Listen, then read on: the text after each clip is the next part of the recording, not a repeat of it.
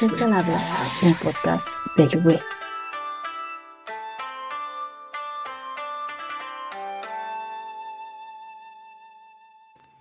Bienvenidas, bienvenidos a esta primera entrevista, a esta primera entrevista de, todas las que vamos a hacer a lo largo de este año.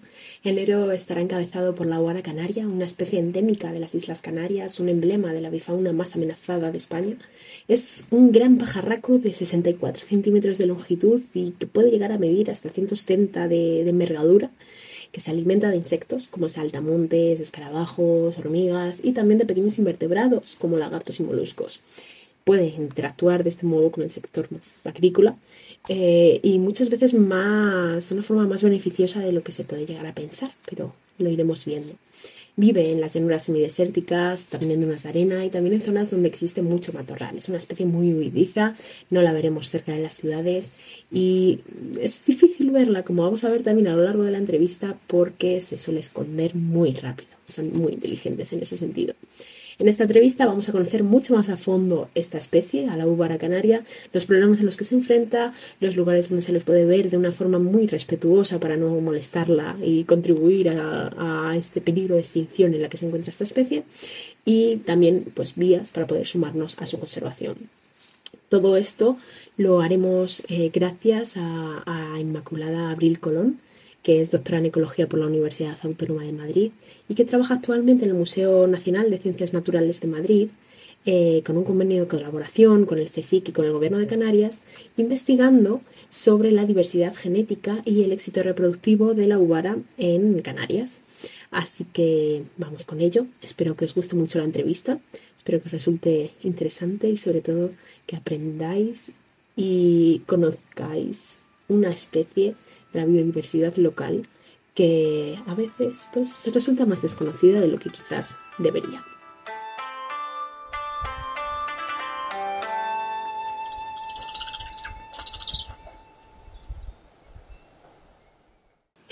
Hola Inma, muy buenas, muchas gracias por, querer apuntarte a esta, a esta serie de, de vídeos. Hola, gracias a ti, encantada de estar aquí. Pues nada, eh, Inma Abril es eh, la protagonista de, nuestra, de nuestro enero, de la Ubara eh, Canaria. Y, bueno, quería preguntarte así de primeras, pues, ¿quién es la Ubara y por qué mola tantísimo esta especie?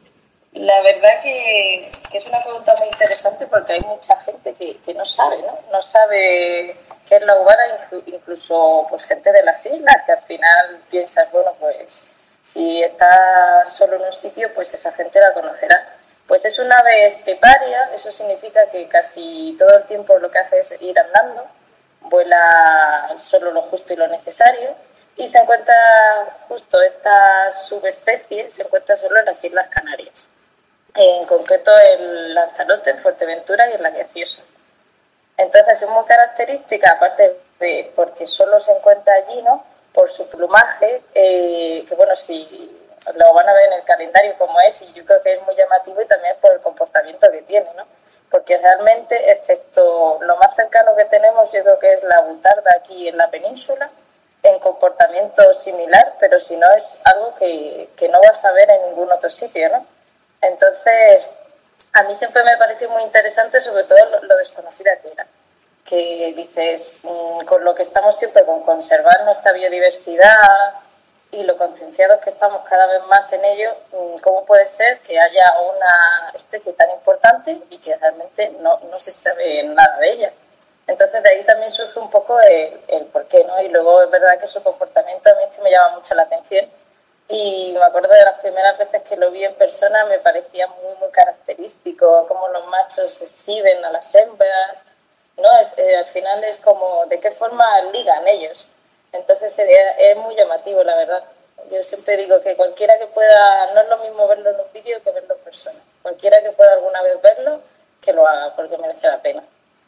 Qué guay, qué guay, sí, pues luego eh, compartiré también algún vídeo de, de, esos momentos de los que luego hablaremos un poquito más adelante y como una especie tan curiosa, tan extraña y, bueno, tan lejana, ¿no? Porque al final creo que tú trabajas desde, desde Madrid ahora. ¿Cómo te dio por meterte a estudiarla y, analizarla en profundidad? Sí, yo muchas veces pienso que al final fue un poco casualidad del destino también, ¿no? Eh, yo me enfoqué desde el principio mi carrera hacia la parte de biología de campo, ¿no? Siempre han estado los de campo y los de bota, y yo me enfoqué siempre hacia el campo y pues al final terminé trabajando con aves y me llamó mucho la atención de que yo pensaba, la ignorancia, ¿no? De que eran todas muy parecidas, que eran todas iguales. Entonces, cuando empecé en el mundo de la ornitología me di cuenta que no, que, que eran muy diferentes, había mucha variedad y luego los comportamientos eran muy, muy curiosos. Entonces yo empecé con la ornitología por ahí.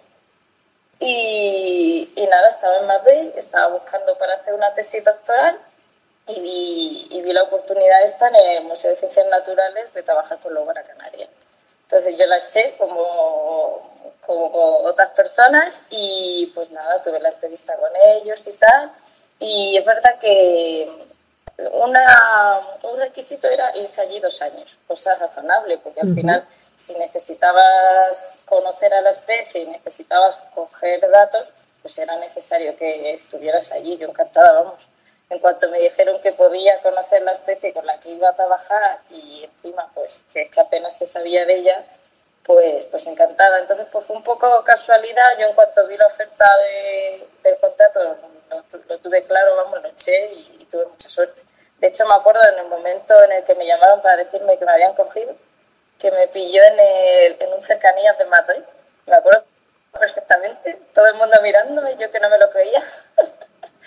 y empezó todo, la verdad, y han sido, bueno, ya llevo casi seis años estudiando la y no hay día que no aprenda una cosa nueva de ella, o sea que, que muy contenta, la verdad, en ese sentido, y eso y al final pues un poco casualidades.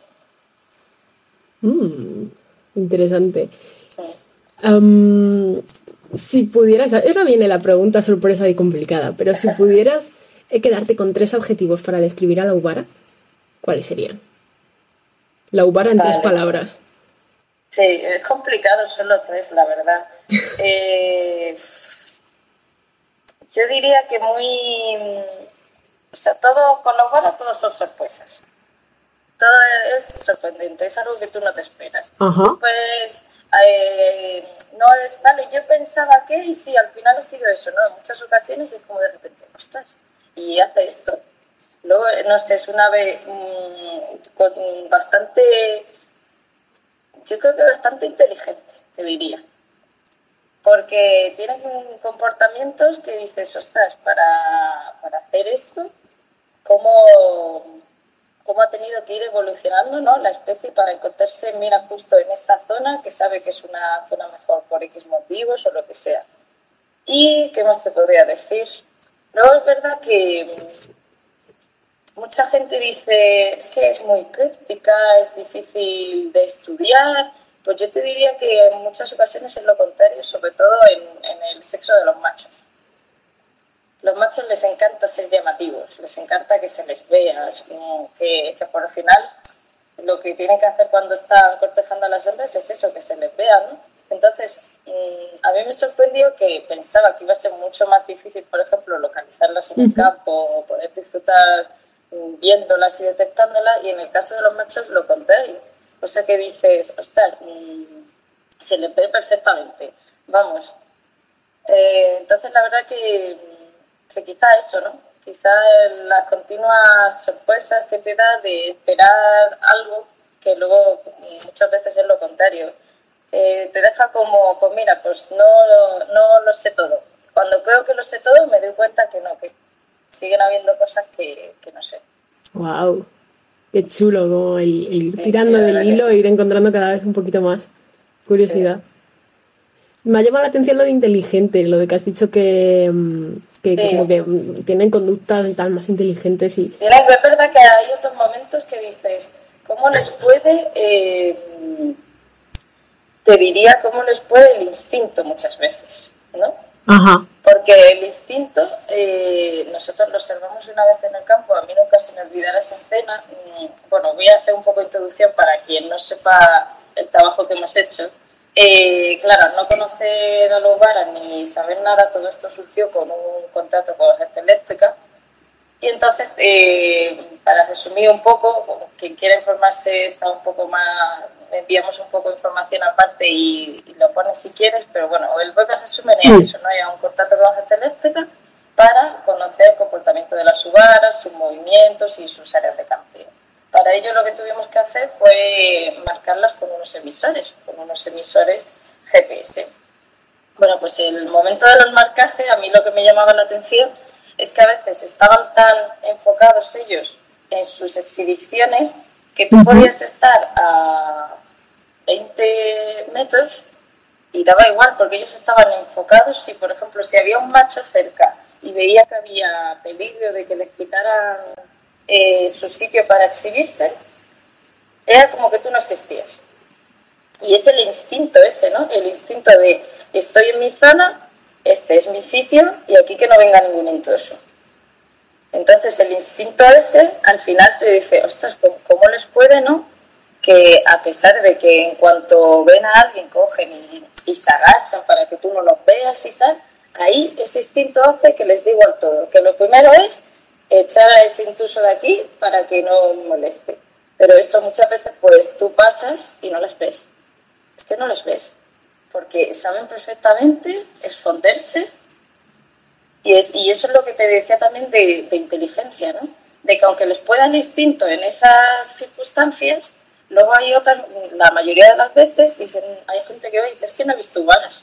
Es que no hay. Sí, sí hay. Lo que pasa es que se esconde. Claro. Lo que pasa es que tú, vas, puedes, tú vas caminando y no la vas a ver.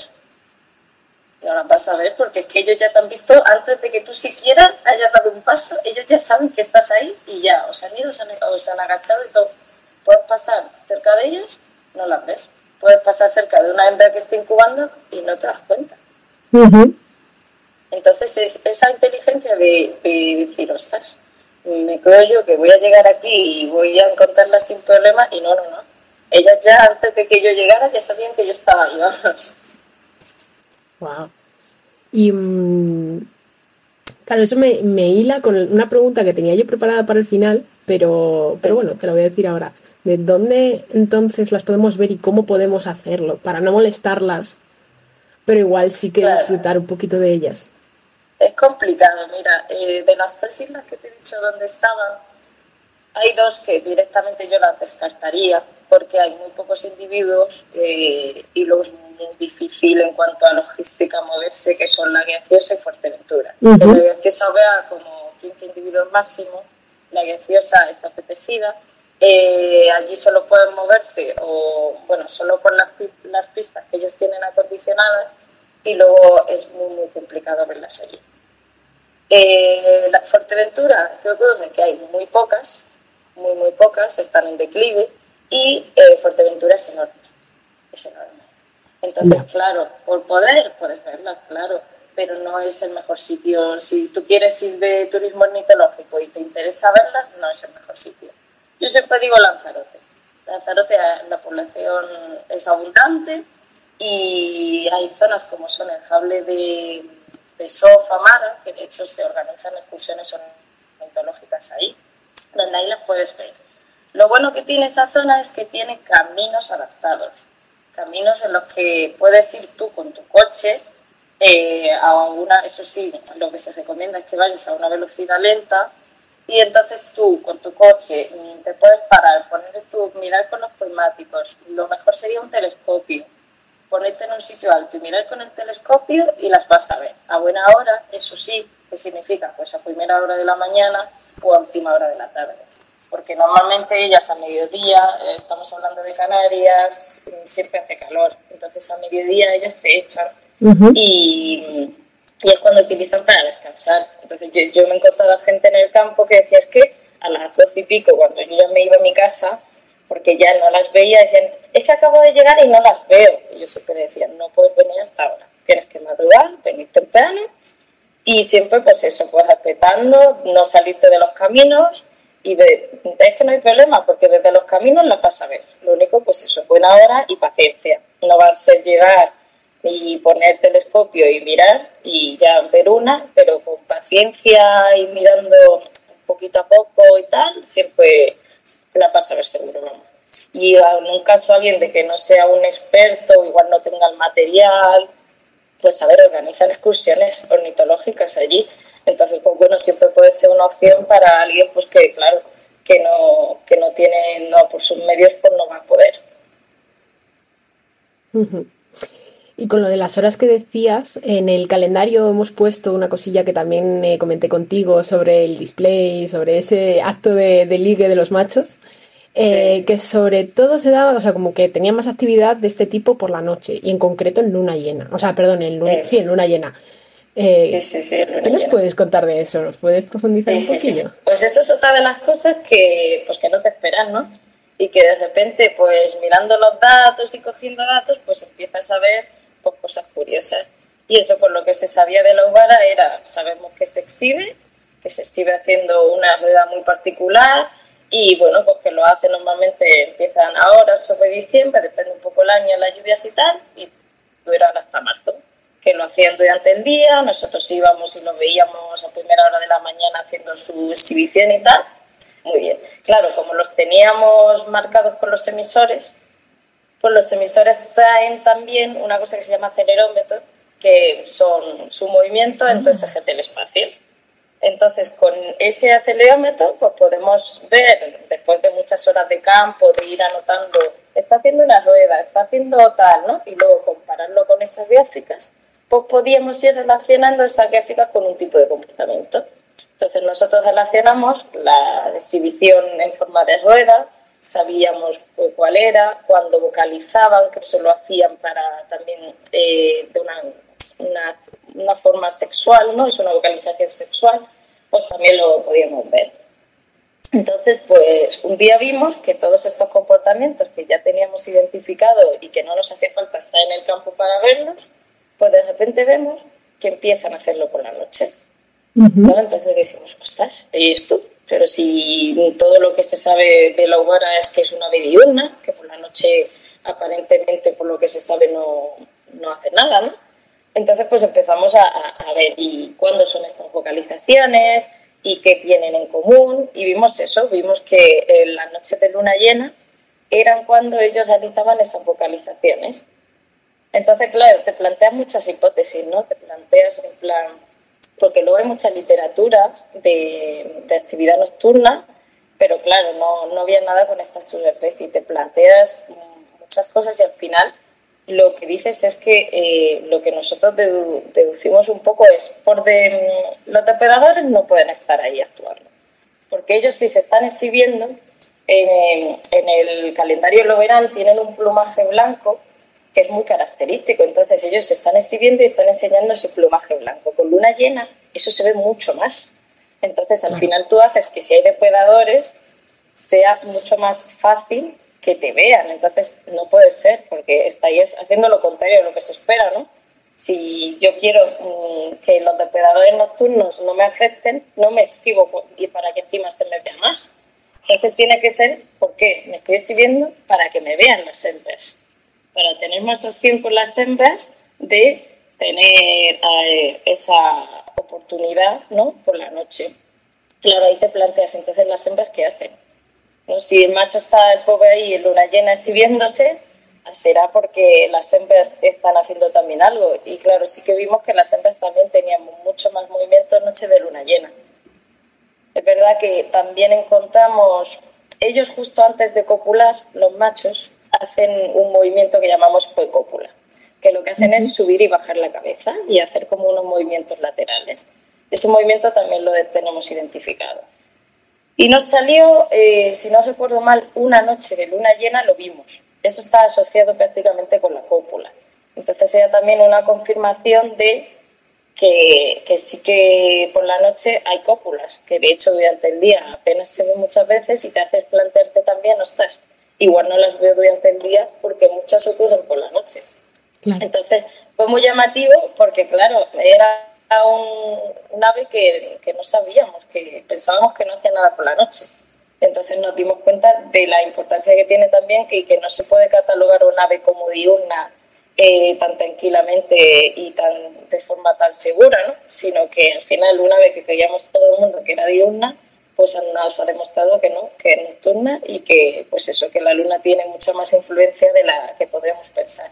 Y es bonito, ¿no? También es como romántico. Dices, mira, en noches de luna llena es cuando ellos utilizan para exhibirse. A mí me pareció bonito. Y, bueno, al final también es importante porque te hace ver la, la importancia ¿no? de, de, esa, de esa exhibición que, ellas, que ellos hacen y del gasto también energético que conlleva todo lo que están haciendo. claro. Claro, claro. Y cómo intentan aprovechar también esos otros recursos, ¿no? De como pues la luz lunar en este caso, claro, claro. se basan en ello para intentar reducir su gasto. a todo lo que pueden y también durante la noche pues seguir ahí exhibiéndose porque al final lo que intentan es pues, copular con, con todas las hembras que puedan, claro. Sí, y, y cómo también metodológicamente estamos tan sesgados por nuestros propios sentidos y nuestras propias limitaciones, ¿no? También. Sí, sí, Chulo. totalmente. Y luego que esto se ha podido descubrir también pues por las nuevas tecnologías.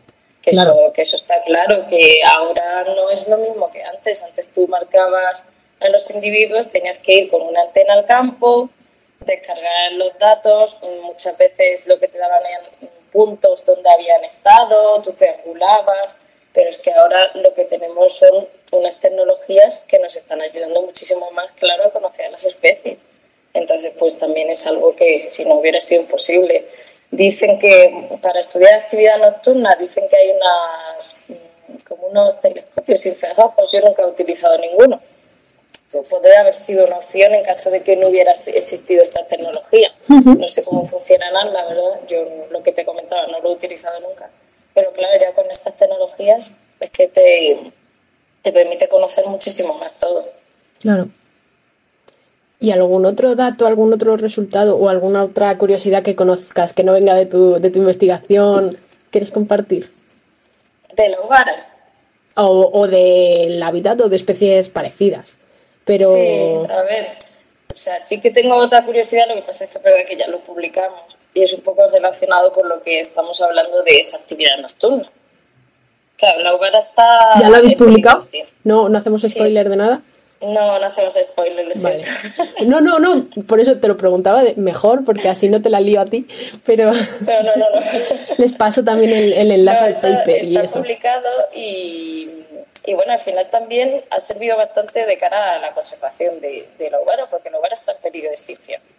Aparte de ser endémica y estar solo en las Islas Canarias, está en peligro de extinción. ¿Vale? ¿Y, qué ocurre, no? ¿Por qué ese peligro de extinción? Una de las principales cosas que se decía por las que el hogar estaba en peligro era por, por mortalidad antropogénica. En concreto, por mortalidad pues, con choques contendidos, por ejemplo.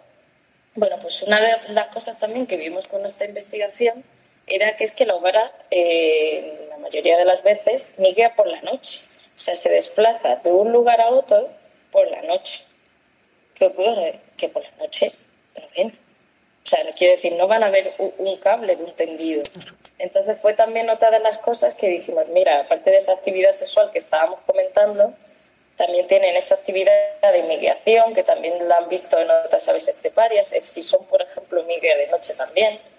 Entonces, eh, vimos eso y también lo que te comentaba, de cara a la conservación sirve, porque ya igual ya no vale solo con marcar, con señalizar los tendidos, que de hecho muchos no están señalizados en Lanzarote, sino que hay que tomar alguna medida más drástica, por llamarlo de alguna manera.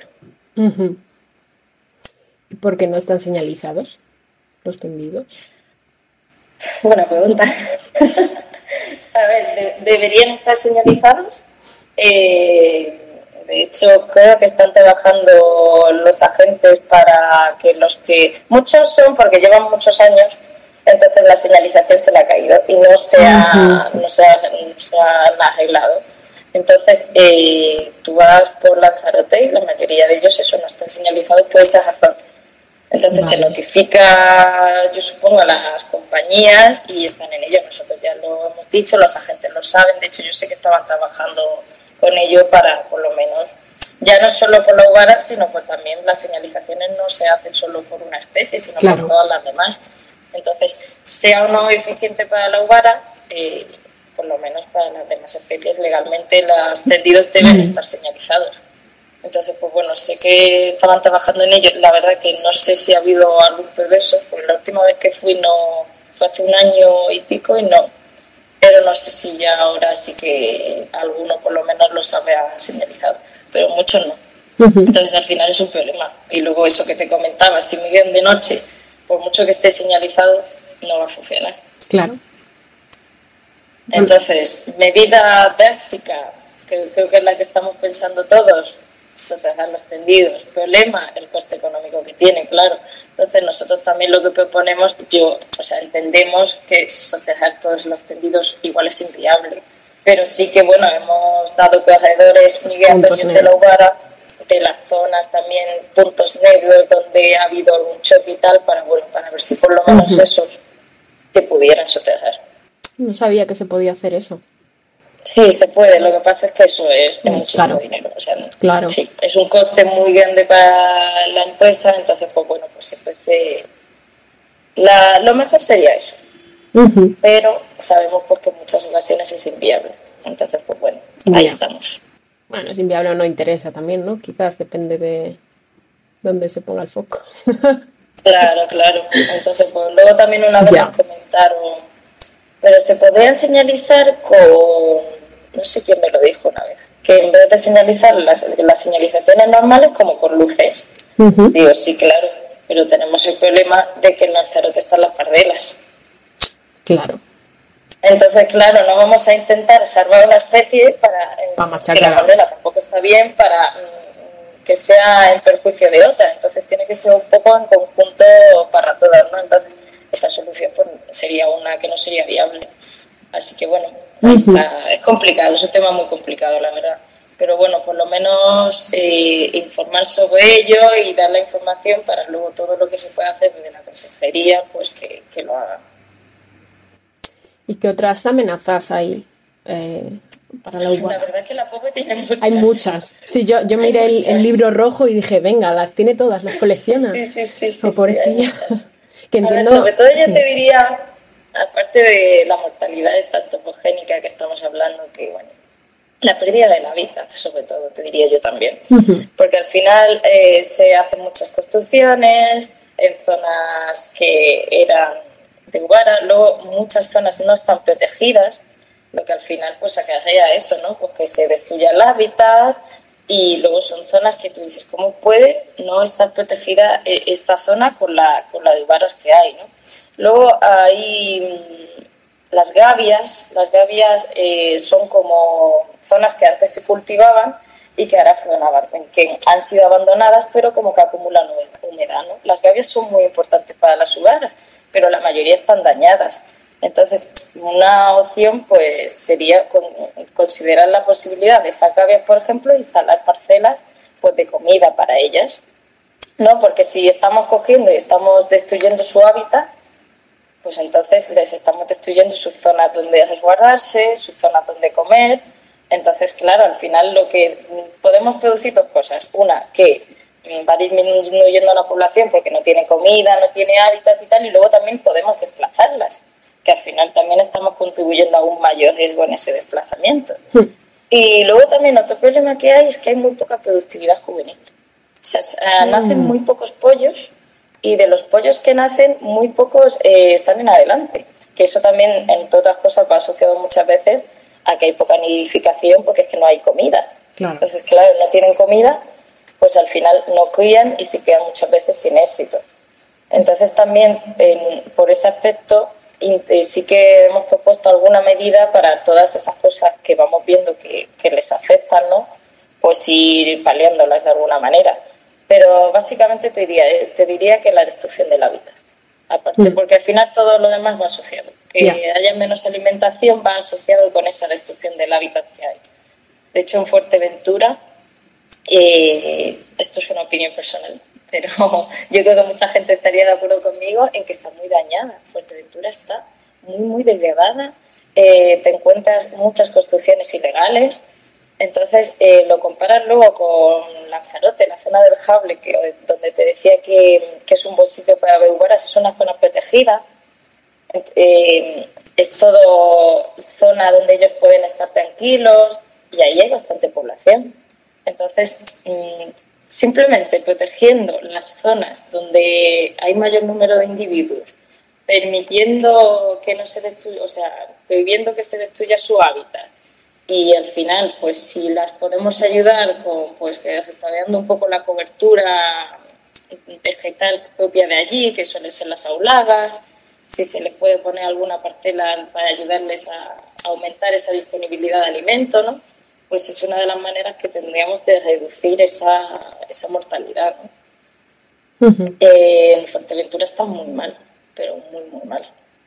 De hecho, tenemos un artículo de revisión sobre ello, porque ha disminuido la población muchísimo. Y entre otras cosas es por eso, es porque no se cuida la isla, no se cuida el hábitat donde están y, no hay comida, no hay nada. Entonces, eh, hemos hecho muestreos para ver los pollos y el número de pollos era cero. Es que que no saquen ni un pollo adelante, es que la población no se puede recuperar. Siguen muriendo, pero no, no, hay, no sacan adelante pollos, pues pues Entonces, está, en ese sentido está bastante mal allí, la verdad. Pero bueno, yo la verdad, yo sigo confiando en que, en que se van a, se van a tomar medidas y se van a hacer cosas y que al final todo esto que estamos diciendo y que lo estamos poniendo en manos de la consejería, la consejería está haciendo ahora un plan de recuperación del hogar, están implicándose. Yo creo que, que lo conseguiremos salvar, la verdad, pero no lo podemos dejar mucho. Y socialmente la gente eh, local y apoya, conoce la especie, ¿sabes? ¿Qué dicen? que Yo creo que sí, que cada vez más, aunque sí que me sorprendió los dos años que yo estuve allí, que cuando yo hablaba con la gente local no sabían qué era el hogar. Decían, pero eso, ¿eso qué es? Pero si lo tenéis aquí en la isla. No, la mayoría de la gente no la conocía. Y luego mira que tienen cafetería o vara. Y digo, ¿nunca te has preguntado el logo este de cafetería o vara por qué? No, ellos iban a su cafetería y ya está. Los, eh, la gente más de campo, los agricultores y tal, sí la conocen. Muchas veces igual no se saben bien el nombre de cómo se llama, pero en cuanto le dices tal, ellos lo saben. La mayoría están bastante comprometidos, la verdad. Son conscientes de que además te lo dicen, sí, yo he visto por aquí una, te ayudan, están comprometidos. Luego hay como todo, hay otros pues que le molestan, pero realmente como no le hacen daño a sus cultivos ni nada, pues, pues ya está, ¿no? Claro, eso te iba a preguntar también si entraba en conflicto a lo mejor con algún sector o algo así. Claro, en un principio no. A ver, hay una zona en Lanzarote que, que no está protegida y es una zona donde las hogaras van mucho en verano, que hay muchas parcelas, hay muchísimas parcelas. Y ellas van allí en verano por lo que estamos hablando de, del alimento, ¿no? porque allí hay una mayor disponibilidad de alimento que en otras zonas, entonces se van allí en verano cuando, cuando al final pues, no encuentran en otra cosa en otro sitio. Y claro, allí hay un trasiego mm, de agricultores muy, muy grande. Y eso, y el 99% de cuando hablas con ellos, el 99% de los agricultores te dicen que las has visto, pero en ningún momento te dicen, me dañan los cultivos, no no, realmente no. De hecho, muchas veces dicen, no, sí, pues yo he visto que había por ahí un nido, no, lo he dejado tranquilo. O sea, están bastante concienciados, la verdad. Y luego, desde que, empezamos, pues se han hecho algunas charlas, se, hizo una charla en un, en un pueblo de, Lanzarote para dar un poco a conocer nuestro trabajo. Entonces, poquito a poco se, se ha colaborado con voluntarios allí, eso lo ha hecho un compañero mío, voluntarios de las islas, de oye, vamos ahí a hacer este trabajo de campo, si os queréis venir, pues os enseñamos cómo es la especie y tal. Entonces, un poco para intentar que la gente pues conozca la especie y, vea la importancia de, conservarla. En ese sentido, yo creo que, va la cosa bastante bien, la verdad. Ya no es tan desconocida como antes, ya que, mm, le, hablas a casi todo el mundo sabe, sabe que está ahí. Muchos no la han visto, ¿no? Pero muchas veces por eso, pues, por no tener los medios para poder verla, pero bueno, por lo menos ya saben de su existencia y, la importancia de la misma. En Fuerteventura siempre ha sido como un emblema, de hecho en la parte de Corralejo, que ahí hay uvaras, eh, y esa zona sí que está protegida, tú entras a Corralejo y lo primero que ves es como una figura de una uvara. También me llamó mucho la atención la primera vez que fui. Ahí, fíjate que a pesar de haber menos, la conocen más. Pero bueno, ya poquito a poco vamos consiguiendo que la isla de Lanzarote también. Y luego en la Guerciesa eh, hay muy pocas, pero la verdad que los agentes están súper comprometidos con, con, la conservación y, y, en ese sentido muy bien, la verdad, porque son conscientes de, de la importancia de preservarla y de también de informar a la gente, claro, si muchas veces alguien no, no sabe, pues darle ¿no? ese conocimiento. Así que bien, yo en ese sentido creo que vamos avanzando bastante, la verdad. Qué bien, enhorabuena. pues también por todo lo que todo lo que lo que ha supuesto vuestro trabajo, Joni. Y mm, ya por terminar, que no te quiero quitar más tiempo, eh, ¿algún proyecto, alguna forma que podamos ayudar a la gente que, pueda ver este vídeo o eh, algún proyecto de conservación que poder apoyar a nivel de allí en Canarias o como en la península o no sé muy bien? Algo que se te ocurra. ¿Alguna asociación? Pues me, pillas, la verdad. si no da igual, ¿eh? Pero, digo, o, es el momento, momento spam, cosas que tú quieras también spamear, sí, ¿eh? Joder, me lo tendré que haber preparado. Pues sí, pues mira este merchandising, cómo se lleva ahora. No, la verdad que nosotros ahora mismo lo que estamos es trabajando con, con el gobierno de Canarias, con un convenio con ellos, en colaboración. Y ahora mismo abierto al público sí que se abrió el plan de recuperación de Ugara, se pidió opinión a, a, las personas y todo eso, pero bueno, nosotros, a ver, ayuda nunca vamos a decir que no, quiero decir, eh, siempre viene bien si cualquier información que la gente vea, oye, pues familias, de, o sea, hembras con pollo, que la gente vea en el campo, toda o cualquier información es buena. Luego, importante, si se encuentran alguna hogar herida o muerta, avisar a los agentes de medio ambiente. Eso se llama a los agentes de medio ambiente del Cabildo y la verdad que enseguida están allí, no, no toca el cadáver, aprovecho ya y lo digo también, que al ser una ave protegida es muy importante avisar a las autoridades y, y no tocar el cadáver. Pero luego, eso, toda la información que, que dicen, no, es que he visto aquí una, pues siempre es importante, ¿no?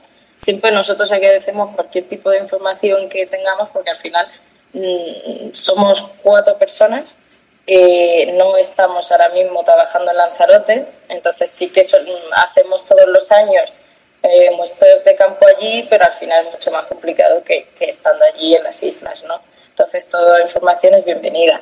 Pero luego es verdad que hay muchos proyectos que sí que se puede participar de forma voluntaria. Nosotros ahora lo tenemos un poco más complicado porque ya no estamos allí, pero luego en Canarias yo sé que trabajan con Halcón de Leonora, que todos los veranos hacen, hacen trabajos de campo allí.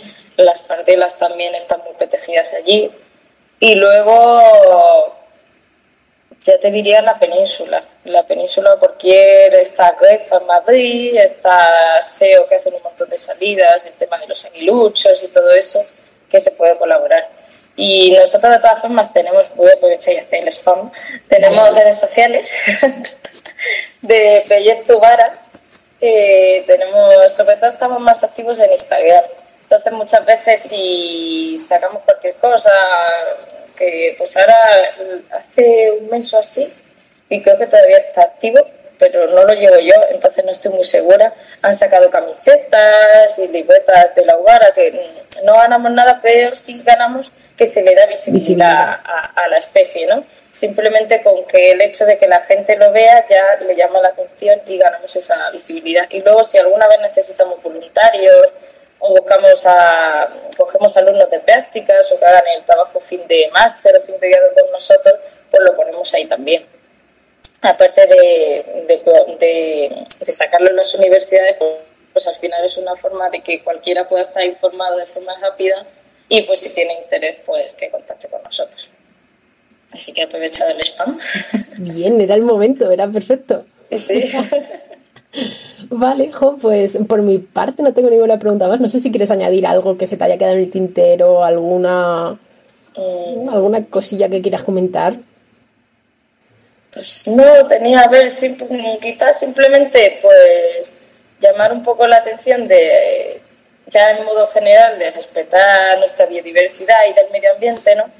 y, porque sí es verdad que yo veo muchas veces que tenemos el afán de, de ver especies que no hemos visto nunca y no sabemos respetar sus espacios, ¿no? Mm. Entonces ya no hablo solo de, las aves, sino de todos los animales en general, ¿no? De, ahora con todo esto de que todo se hace viral en las redes sociales, a mí no paran de salirme vídeos en TikTok de gente que ha visto un lince y no le ha respetado y el lince estaba agresivo y ha intentado acercarse para grabar el vídeo viral del año. Entonces, cosas así. Entonces, ser un poco conscientes de, de la importancia de vamos a respetar la naturaleza, vamos a mm, disfrutar de ella, por supuesto, pero manteniendo las distancias y no por tener la foto o el vídeo más viral del año lo estamos haciendo mejor. Entonces, siempre podemos observar las especies con una distancia prudencial, sin molestarlas, eh, respetando sus espacios y sin perseguirlas, que también muchas veces veo a gente persiguiendo por grabar, ¿sabes? Entonces, eh, ya aprovecho un poco y eso, y pues mm, ser conscientes de, de lo que tenemos y de cuidarlo, que es importante.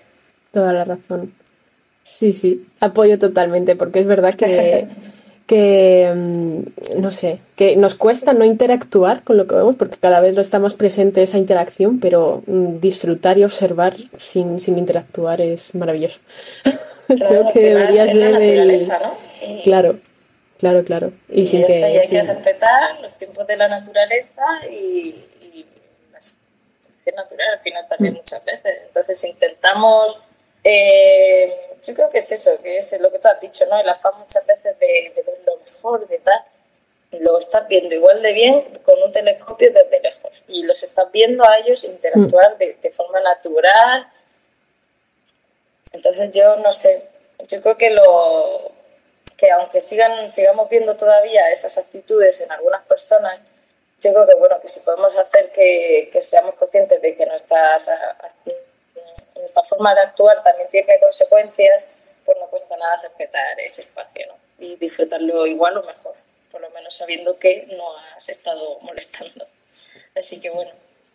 Sí, más adelante en, otros, en otras entrevistas hablaremos también con fotógrafos que creo que seguramente también salga ese tema de eso de ir persiguiendo las especies que has ido contando y tal. No queremos ser una amenaza más para esta pobre ubara en peligro de extinción. No, y luego los fotógrafos respetan mucho, ¿eh? Bueno, sí, pero me refiero a fotógrafos que sean, pues, que también hay como mucho, mucho intrusivo. Eh, pero, ah, sí, sí, pero sí, población general o turistas o personas que simplemente les llamen la atención. Sí, muchas veces son los turistas que no son conscientes de, del daño que supone. ¿no? Claro. Luego los que estamos más cerca de, pues al final de, de en, este medio, ¿no? Estamos continuamente en el campus, pues somos mucho más conscientes de, sí. lo que hay que hacer, ¿no? Pero, pero bueno, ya está, poco a poco. Pues nada, Inma, pues muchísimas gracias por, por tu tiempo, por tu sabiduría. Bueno, como te digo, no, nunca se deja de aprender en esto, pero bueno, por lo menos todo lo que podamos aportar, bienvenido sea. Me lo vas a decir a mí, me estoy empapando todo lo que puedo de toda la gente que, que me rodea, qué, qué suerte poder, poder haber con vosotros. este campo, ¿no? Que siempre pues estás aprendiendo de una cosa o de otra y, nunca, nunca lo sabemos todo, pero bueno, poco a poco. Para eso hemos venido, ¿no? Para, informarnos y para aprender de, todo. Sí, eso es. Así que nada, pues de nuevo, gracias por, tu ayuda aquí en el calendario. Espero que lo disfrutes un montón. Y, y ya está. Y paramos aquí. Nos vemos en el siguiente. Perfecto. Hasta luego. Y hasta aquí el episodio de hoy. Como has oído, este es un podcast donde las experiencias, la ciencia, los símbolos, la psicología y las acciones se cruzan y a veces hasta se encuentran. Incluso es un podcast de ensayo y error, en el que esperaremos ir mejorando cada día, igual que cuando empecé a pintar. Siguiendo el calendario biodiverso, cada mes exploraremos una especie eclipsada, todo lo que tiene que ver con ella y alguna que otra sorpresilla más. Tienes toda la información sobre este episodio en la página web www.love.org y en las notas del programa. Y de verdad que me encantará que me contaras qué te ha parecido este primer experimento a través de redes sociales. En ellas puedes encontrarme como Lourdes Berzas o como Lube. Ay, por cierto, Alimoches al habla es el rinconcito de color amarillo de la red Podcastidae, una familia de podcasts de ciencia, medio ambiente y naturaleza. Y gracias a ellos nos estás escuchando ahora mismo. Así pues, gracias por llegar, gracias por quedarte y gracias por hablar tú también porque yo ahora me callo y ahora te toca hablar a ti. ¿Cuáles son tus alimoches?